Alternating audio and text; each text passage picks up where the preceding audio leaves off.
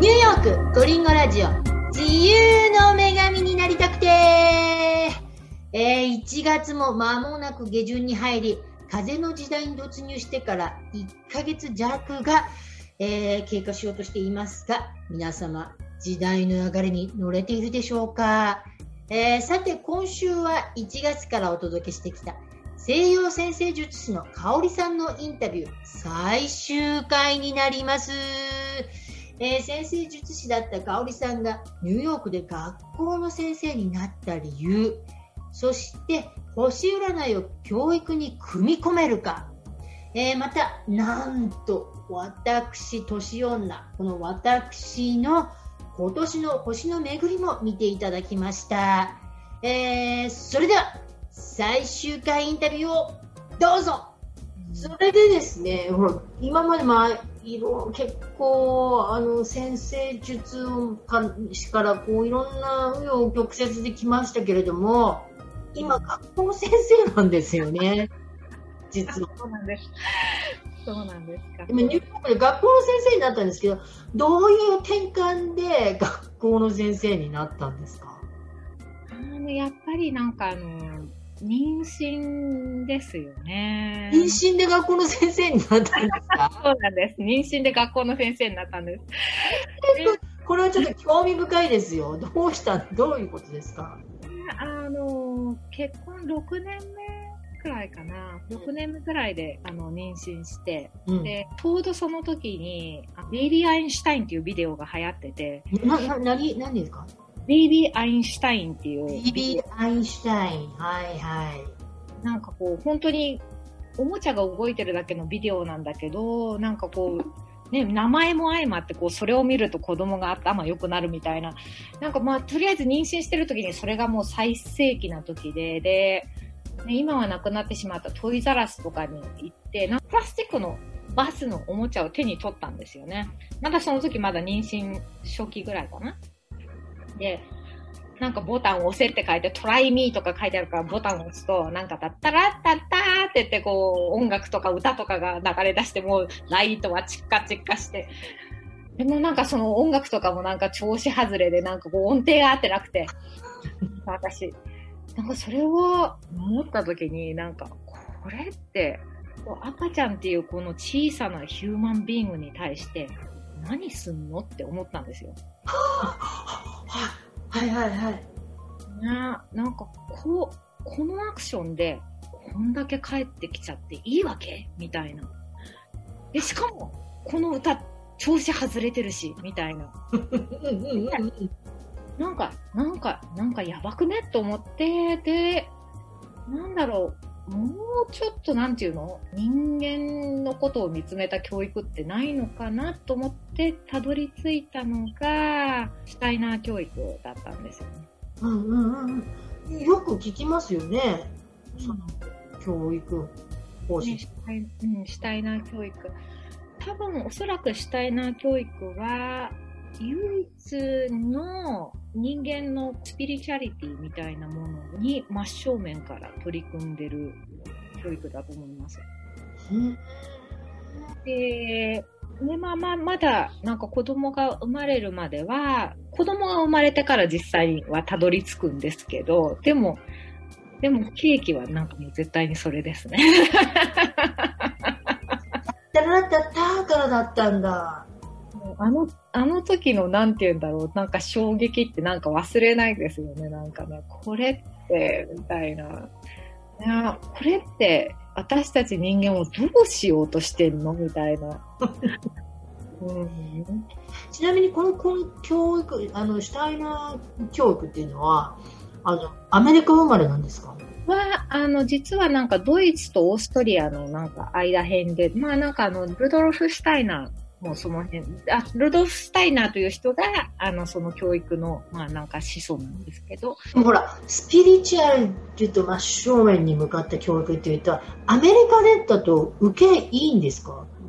なんか、どうなんです？アメリカ人とかってちょっとスピリチュアルな感じ、ちょっと否定っていうか、そんなことないです？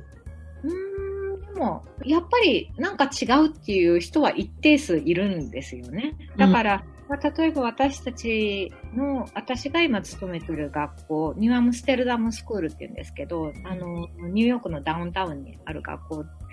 そんなになんかね、あの、生徒数も多くないし、そんなにね、毎年毎年ね、100人もなんか入れてくれってくるような学校じゃないんですけど、必ずそこを見つけてくる人っていうのはいるんです。うんう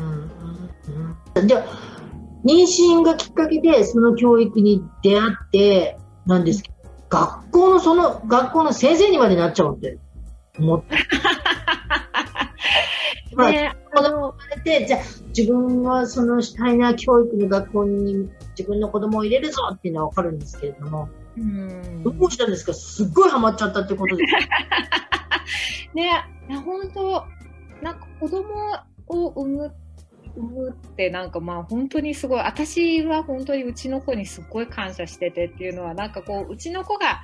いなかったら、なんかまっとうな人間になってななかったかもみたいな のがすごいあって、なんかやっぱり、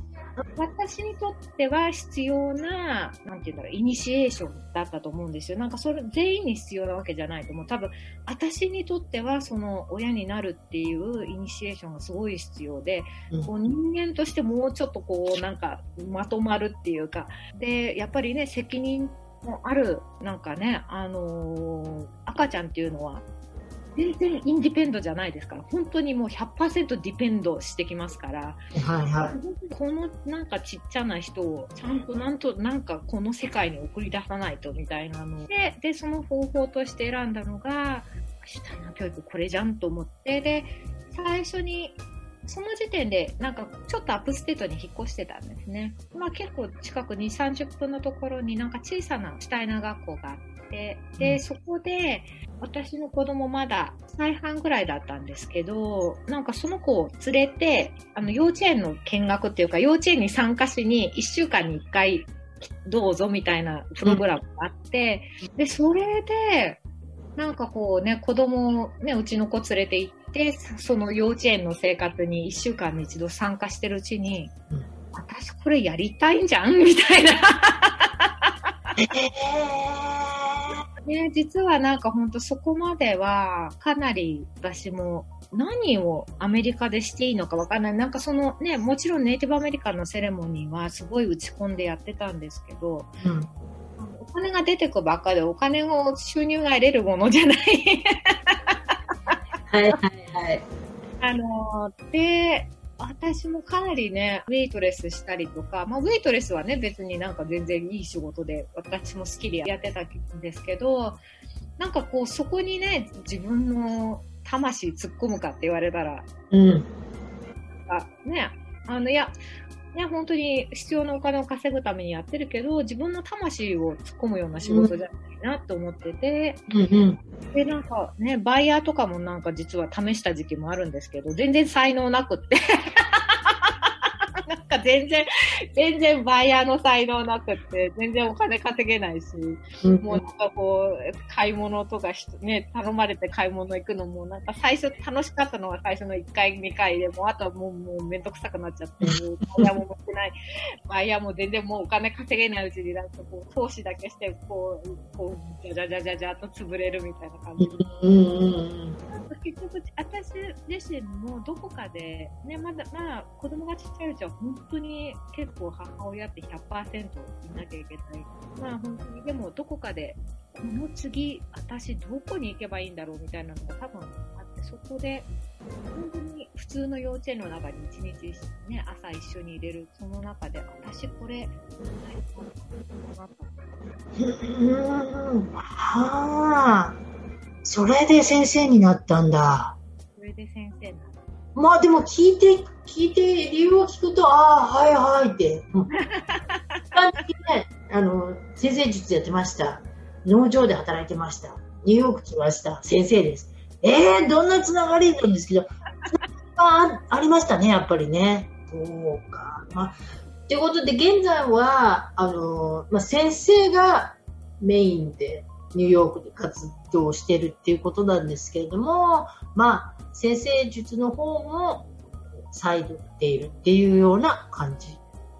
ね。占い師の先生になんか、占い師は一生占い師って言われたのもあるんですけども、ほぼ、ね、自分のホームページも持ってるわけじゃないし、なんか本当にご縁があって、あの、私の子、私に占ってほしいって言ってくれる人を占うみたいな感じと、あとはあの、学校であの、ファンドレイジングがあったりすると、なんかこう、親子向けの占いをなんかこう、オークションに出したりとか。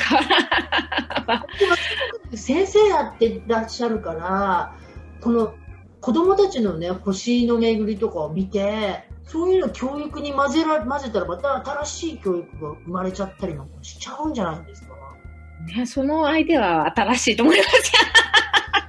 そしたらなんか、この子の星の周りはこうだから、あなたこう、こっちの道みたいな、で、あなたこっちみたいな導きやすくないんですか？なんかまあ主体な教育自体が私が本当になんかこう、あの、惹かれているのは、なんか主体な教育って、なんか型にはめる教育じゃないんですよ。こうなれっていう教育じゃないんです。でなんかほぼほぼ全ての教育は、こういう風になりなさいっていう教育なんですけど、主体教育って基本的にあなたがなりたいものになれるようにあなたがあなたになれるようにサポートしますよっていう教育なんですよ。えー、ああ、はいはい。で、なんかあの、本当に子供たちをなんかこう、型にはめるっていうことは、うん、もう絶対にしないんで、ただ子供のね、ね星座とかはなんかこうたまにちょっと気にしたりはしますけど、なんかもう2、3歳児、私がメインで見てる2、3歳児ってもう、もうキャラクターもうむき出しなんで、もう見なくてもわかるみたいな。必要ないと。いる必要なしみたいな。ただがそのまま出てると。でただ、なんかあの、ね、やっぱ親御さんとかに頼まれて見るときは、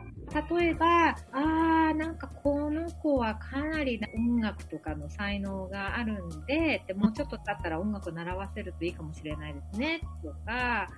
ああ、この子のなんかこう多分学習パターンとかは、なか他の普通の子と全然違うんですが、それも個性なんで受け止めてあげてくださいね、みたいなアドバイスとかはチャートを読んでね、できますよね。あ、いいですね、それ。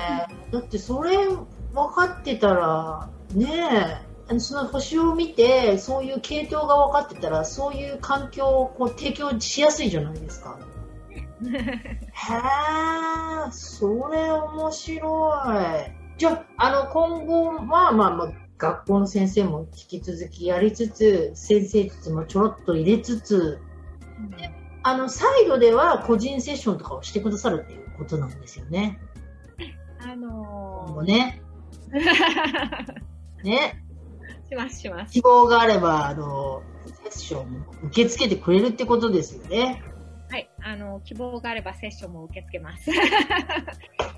実はですね、このインタビューの前に私もセッションを受けさせていただいたんですよね。すっごいことになってましたよね。ね 楽しみですね。すごいことになってたんです。いや、私今頑張ってることが2つあるんです。それはもう皆さんもご存知の通り、妊活と、このラジオ配信、まあ、ブログ配信もそうなんですけど、配信と妊活頑張ってるんですけど、えっと、先ほどちょっとあの、インタビューの中でも出てきた、お友達のかな先生、かな、実はですね、あの、次のインタビューにかな先生も出てくださるんですけれども、もう、かなさんは今妊娠中なんですよね。その妊娠、かなさんずっと不妊治療をされていて、もういつ生まれるんだ、いつ生まれるんだって、なかなか子供が授からなかったんですけど、香織さんになんと星の巡りを見てもらって、いや、今はできないわよって言われて、2, 2年くらい前、2018年くらいの時、いや、できないわね、今はって言われて、できるとしたら2020年よって言って2020年にできたんですよね。星ってすごいですよね。いやなんかだからウェウェーブなんですよ。なんか ね、それが来てる時に乗るか乗らないかは自分次第ですよね。ウェーブがやっぱ来てない時は乗ろうと思っても乗れないんです乗れない。それはサーファーだって乗れないですよね。波が来てないのに波なんか乗れないですよね。それでですね、私もぜひぜひその波に乗りたいと思って、もう本当に時間がありません、私の場合は。時計もありませんけど、ここに。それでね、かおりちゃんに見てもらったんですよね。そしたら、すごいことになってましたね。もうコリンゴさん、なんかこう、12年に一度のなんかこう、もうなんて言うんだろう、もう不可能も可能にできるぐらいのパワーの大ウェーブがなんかこう、1月末、2月頭に来るって。これ聞いた？これ、今、見聞きました？ビッグウェーブが1月末から2月の頭にやってくると。なんかすごい木星と木星が重なっちゃうみたいな感じでしたよね。あのー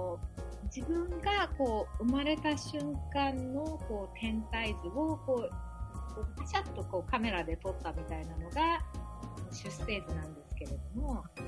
こう、ね、星はこういろんなスピードで動いてるんですよ例えば月なんかは、ね、ぐるぐるぐるぐるなんか地球の周りを回ってるなんか金星とか水星とかも比較的早く、ね、例えば冥王星とか海王星とかすっすごい遅く回ってるんですよ。なんかこう一周回るのに80年とかね。80年って。はい。そうあの木星がこう自分が生まれた瞬間の木星の場所に戻ってくるまでに12年かかるんですね。Oh. そうその木星が帰ってくるのがそのタイミング。1月末から2月頭、私が生まれた時の木星の位置から、今度その道に戻ってくるのが、ってことはビッグウェーブってことなんですね、それは。もう、もうすごいいいビッグウェーブなんですよ。でも、そのビッグウェーブに乗るのも乗らないのも私次第。来るものは来るんです。来るもの、来るものは、来るものは来る。来るものは来る。なんて言えばいいのかな？なんかね、たとえ自分がそれを意識してなくても、来るものは来る。ね、ただ、あのね、例えば、なんかね、かな先生とかもね、見たときに、ああ、2年後だねってって言ったときに、私2年も待ちたくないとか言われて、でも待てませんって言って、もうすぐ今ですって言ってたって言ってた。ね、でも本当に、まあその、ね、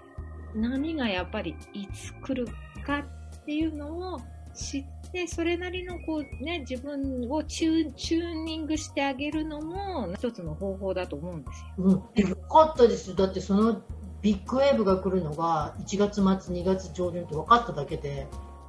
チューンしまくろうと思います でもそれ、でもちょっと急すぎて、えー、もう1ヶ月後ないじゃんみたいな感じだったから、ね、でもなんか本当にこのタイミングでこう私たちがこうやってね、話すことになったのも何かの多分巡り合わせなんですね。これも、この、このインタビューも巡り合わせってこと多分。ね。そうなんです。もう不思議なんですよ。このラジオ番組3年半やってて、まあ好きでやってるんですけど、もうやめようかなって思う時に、インタビューした人が向こうから出てきたり、インタビューした人がポンとあ現れたり、うんもう妊活にフォーカスしてちょっとお休みしようと思ってる矢先に、あ、香織さん出てきたみたいな。うんでだからやめられないんですよね。続いて。だって、1月からお休みしようと思ってたぐらいだったんですもん。本当は1月からお休みにして、みたいな。1月にフォーカスして、それと、あの、コロナ以降、配信する人がすごく増えちゃったので、もっと新しい自分に変わってから新しいの配信みたいな感じで、ちょっと冬休みでも撮ろうかなぐらいな勢いだったんですよ。でもね、なんか、巡り合わせなのかなのか、やめちゃいけないって神が言ったみたいな、そういうのあるんだなと思って、ねえ、でも本当にね、そう、そうだと思いますよ。なんかね、私もね、実はなんかコリンゴさんのブログのね、結構長い間の読者でなんか、ね、いつもなんか見るたびに、今度こそなんか妊娠してるといいなとか思いつつ、なんか、2、3ヶ月に1回こう見に行ってこう読みだめするみたいなあスタイル。となんかとかになんか応援、応援してたし、あの、ね、でも、うん、ビッグウェーブが来るなんて星見てもらったらもう、もうこれ頑張るしかないなみたいな感じ。な、な、何、何にせよ本当になんかこう、クリエイティブ、なんかその、創造性の分野が、そこでなんかこう、すごいブーストアップされることは間違いないので。うーんなるほど。だから、創造クリエイティブってことは、ベイビークリエイティブが、もしくは自分の番組がブーストするかみたいな、何か来るんですね。絶対に来ます。頑張ります。あ、ということでね、あの、私の話になってしまって申し訳なかったんですけど、かおりさんにビジネス PR として、もうビジネス PR で、あの、個人セッションもこれからしますと、あの、宣言していただいたので、もしね、何か自分でちょっとか、自分のこう星回りとか、今後のそういう流れとか、知ってるのと知らないのじゃ、やっぱり知ってた方がいいですもんね。ね、あのな、私は結構なんかその長期的な流れを読むのは得意な方で、なんか昔とかもその、タリムに勤めてた時もなんか受付の女の子かなんか見てあげて、その時はふーんって感じだったんだけど、何年か後に行った時に、シャン先生とか言ってて当たってたみたいな、なんか3年ぐらい後に、なんか長いスパンのね、長期スパンのそうカナさんだってそうですもんね。2年でしたもんね。そうそう。いいや、結構長期スパンはなんかこう、あとあとキャラクターリーディングは得意とするところ。全部当た当たったんですよ。もうこう見てもらったらね。キャラ丸出しでバレバレでしたよね。あの、星は嘘つかないんだなって思いましたもん。なんかね、やっぱ自分が、なんかもしかしたら本当に自分がそのね、瞬間を選んで生まれてきてるかもしれない。どんななんかこう、ね、私よく説明するんですけど、こう自分がなんかどんなマテリアルを持ってるか、うんででもなんかそこから何をなんかこう作り上げていくかはこう自分次第みたいなね。で、私はなんか何をお手伝いするかっていうと、こう、あなたはこういうなんかこうマテリアルを持って生まれてきましたよみたいな。で、うんこういうなんかものをなんかこうね、そこから作れる可能性すごいありますよみたいなね。うーんなのでね、あのまあ、個人セッションもそうですけどもしょあの子育て中のお母さんとかも自分の子供の腰とかねうん見てあげることも可能ですよね。ファミリーセッションとかもね、今までね、してきたのは、お母さんの子供のチャートを見て、こうお母さんはこういう傾向、子供はこういう傾向で、お母さんはこういうね、なんか例えば、ね、今日、ホリンゴさんには、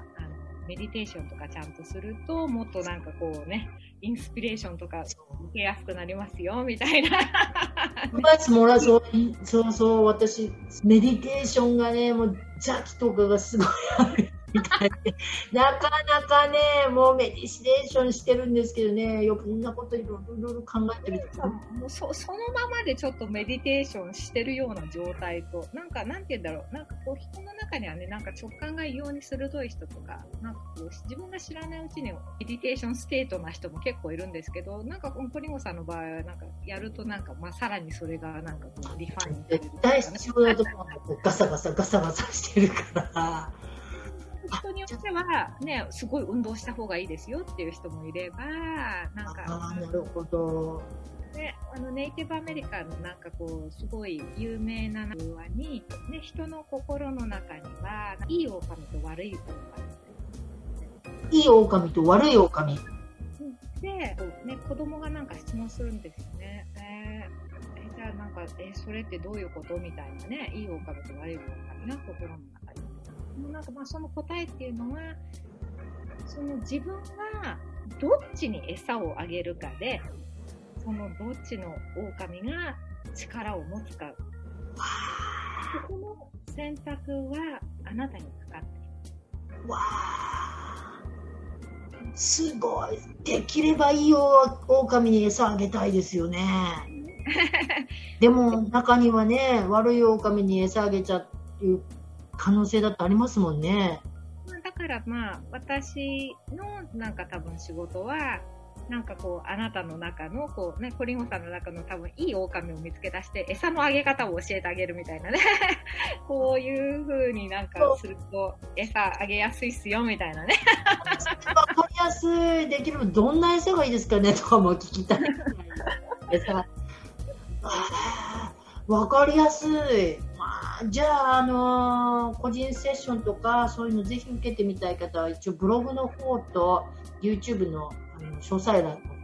コンタクト先とか載せさせていただきますので、あと、えっと、インスタライブも先ほど言ってた、あの、かなさんと一緒にやってるんですよね。はい、あのインスタライブは、ニュームーンインスタライブ、一応今英語でやってるんですけおど、わーこれじゃあ、英語レッスンっていうか、英語を聞きたい人にも持ってこうじゃないですか。そうですね、あの、私の英語はむちゃむちゃな日本語なまりなんで、なんか日本人の人には聞き取りやすいと評判がいいです。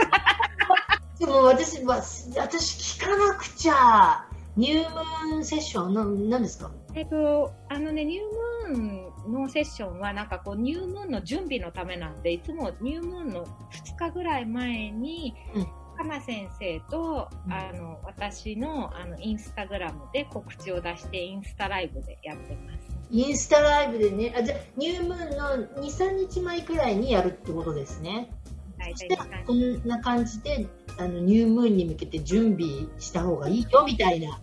こんな感じで、聞いとかなきゃいつもなんか、ニュームーン、フルムーン、さーっと流してってもったいなかったなじゃあ、これ私もぜひ聞きますので、そちらも詳細欄に記載しておきますのでね。というか、他にビジネスピアノはもう大丈夫でございましょうか？あの、あの、大大丈夫です。そうしましたら、次はですね、将来の夢、野望、かおりさんの将来の夢、野望とか何かありますでしょうか？ねあの、風の時代にね、私もなんかぜひ乗りたいなと思ってます。私も乗りたい乗りたい。でも乗るのもその人によって乗り星の巡りが違うように乗り方とかもやっぱり若干違ってくるんでしょうね。それはね、絶対ね、そうだと思いますよ。なんか、例えば、ね、私自分がなんかこう、YouTuber とかインフルエンサーになれるとは、なんか、な、な、なり、ね、多分なりたいとも思ってないし、そっちの方向に行くつもりはないんですけど、うん、もうなんて言うんだろう、何か、本当に今まで考えてもみなかったような新しいことやってみたいな、みたいなね、気持ちもあるし、なんかこう、きちっとこう、自分の中で、うん、なんだろう、なんか、もしかしてこれって、なんかこう、既成概念にとらわれてるかなとか、昔からね、もう慣習にとらわれてるかなとか、例えば自分の両親にも、なんかこう、希望みたいなのにとらわれてるかなとか、なんかそういうところから、こう、自分をなんかどんどん自由にしてってあげたいなみたいなね、気持ちはありますね。ああ素敵もう先生術師っぽい方じゃないですか。じゃあちょっとねお名残惜しいんですけどこれが最後の質問になってしまいます。えっとですねこのラジオを聞いてくださっているリスナーの皆様に何か一言メッセージがあったらいただきたいんですけれども、あなんだろう、自分をなんかね、大事にしてあげてください。なんか自分がやりたいと思ったことをやるってすっごい